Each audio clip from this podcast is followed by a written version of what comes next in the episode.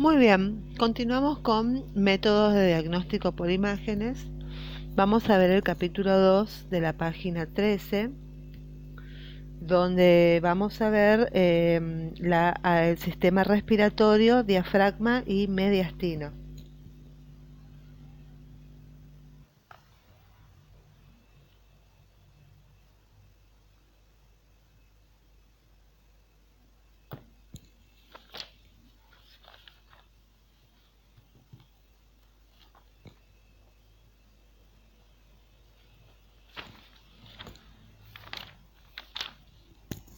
Muy bien, con respecto al sistema respiratorio, el diafragma y el mediastino, vamos a empezar con la anatomía normal.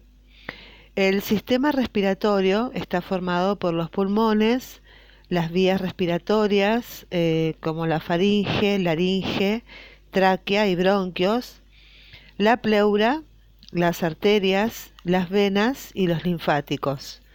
Los pulmones están divididos en lóbulos que a su vez están separados por cisuras pleurales y estos a su vez en segmentos. Vamos a ver el cuadro 2.1 donde veremos la segmentación pulmonar. El pulmón derecho se divide en tres lóbulos y el pulmón izquierdo se divide en dos lóbulos. Muy bien. El derecho normalmente se divide en tres lóbulos superior, medio e inferior, cada uno con sus segmentos. El segmento superior del pulmón derecho tiene segmento apical o superior, anterior y posterior. El pulmón derecho en su lóbulo medio tiene un segmento externo, lateral y un segmento interno medial.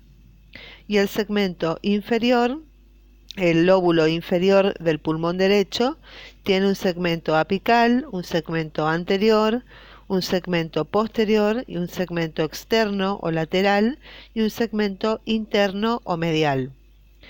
El pulmón izquierdo, en cambio, tiene dos lóbulos, el superior con su segmento ápico posterior, segmento anterior, eh, segmento lingular superior y segmento lingular inferior.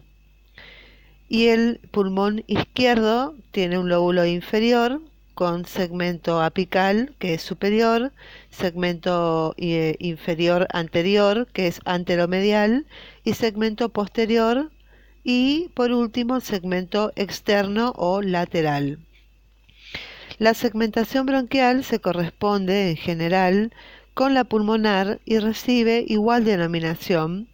No ocurre así en el lado derecho, donde el bronquio fuente se divide en una rama lobar superior y un segmento intermedio que da origen al bronquio lobar medio, luego al bronquio segmentario apical y por último a las cuatro ramas segmentarias basales. Estas últimas ramas eh, ventilan los correspondientes segmentos del lóbulo inferior. Tenemos dos pleuras.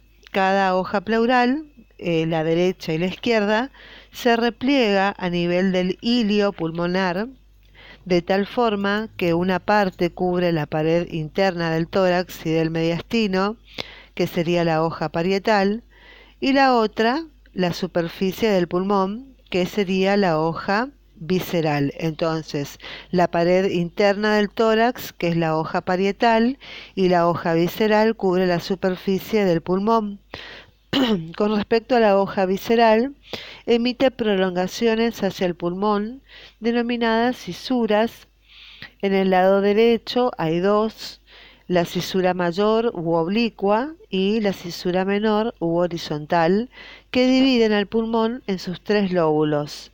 En el izquierdo hay solo una, que es la oblicua, ya que allí no hay habitualmente el lóbulo medio.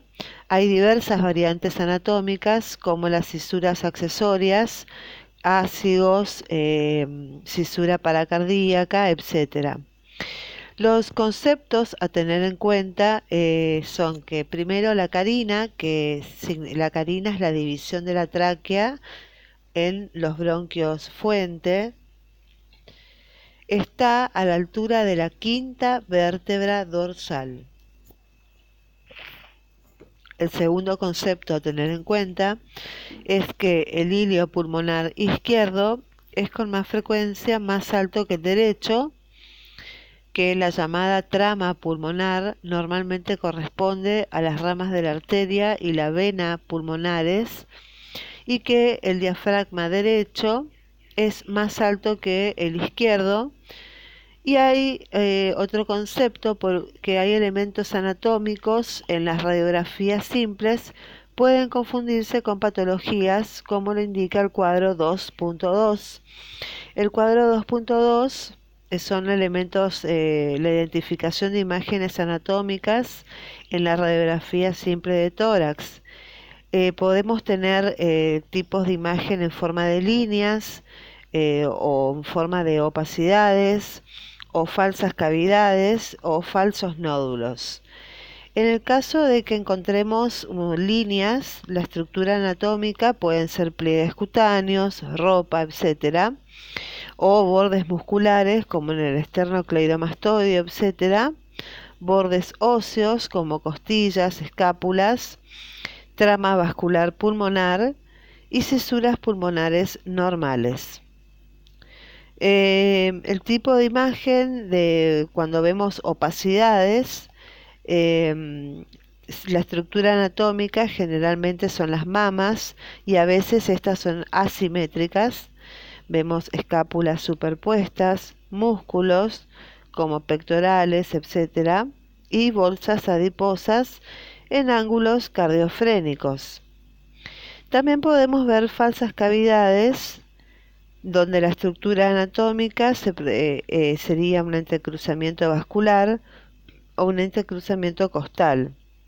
Y los falsos nódulos son pezones uni o bilaterales, pueden ser nebus cutáneos, eh, vasos pulmonares vistos de frente, calcificaciones de cartílagos costales, electrodos, botones, etcétera, que eh, pueden eh, dar un tipo de imagen de falso nódulo. Los métodos de diagnóstico por imágenes utilizados en el tórax son eh, radiografía simple, radioscopía, se utiliza la tomografía simple o convencional, la broncografía, la gammagrafía, la angiografía, la ecografía, la tomografía computada y la resonancia nuclear magnética. En las radiografías simples de frente y de perfil continúan siendo el primer examen por imágenes del tórax, brindan mucha información a bajo costo, permiten una visión panorámica del tórax y son suficientes para el manejo de muchas enfermedades y puede obtenerse información adicional mediante otras técnicas radiológicas simples, eh, como descentrada para los vértices pulmonares, de cúbito lateral con el haz de rayos horizontal, en expiración e inspiración forzadas, con alto kilovoltaje, con técnica digital, etc.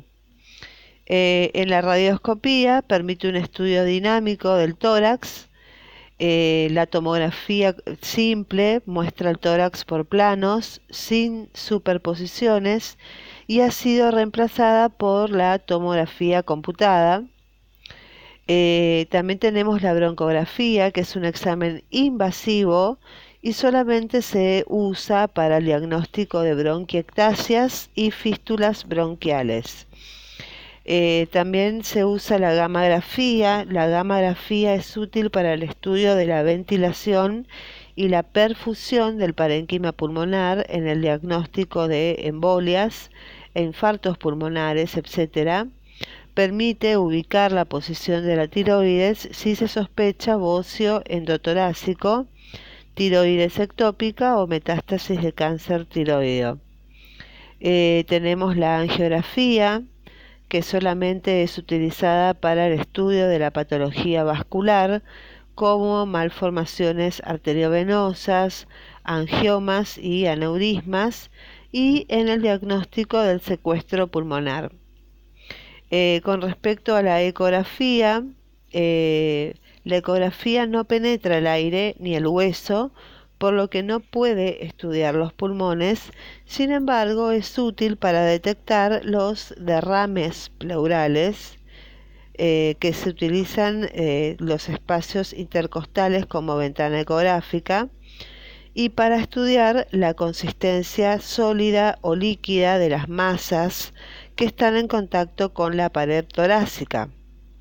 Con respecto a la tomografía computada en el estudio del tórax, es el método que brinda mayor información del tórax, si bien es siempre precedido por la radiografía simple, está indicado en el diagnóstico de los tumores primitivos y metastásicos del tórax, visibles y no visibles, en las radiografías simples, en el estudio de las enfermedades pulmonares difusas, especialmente las intersticiales, en el enfisema pulmonar, en los derrames pleurales, en abscesos, em, en toda la patología del mediastino, etc. La resonancia nuclear magnética, su principal utilidad, está en el estudio del mediastino de y del corazón y permite el examen de la columna dorsal y de la médula espinal em, que pueden estar comprometidas en los tumores mediastinales y pulmonares posteriores. La resonancia magnética ha superado a la tomografía como método de exploración del mediastino debido a que diferencia con facilidad los vasos, el corazón, la grasa, las adenopatías, las masas tumorales, la columna vertebral y demás estructuras torácicas. Y es también útil para el diagnóstico de los cilios grandes para diferenciar tumores y pseudotumores vasculares. Los signos en las radiografías simples que son indicadores de la topografía de ciertas lesiones. Muy bien, nos quedamos en la página 15. En el próximo episodio vamos a ver los signos en las radiografías simples que son indicadores de lesiones.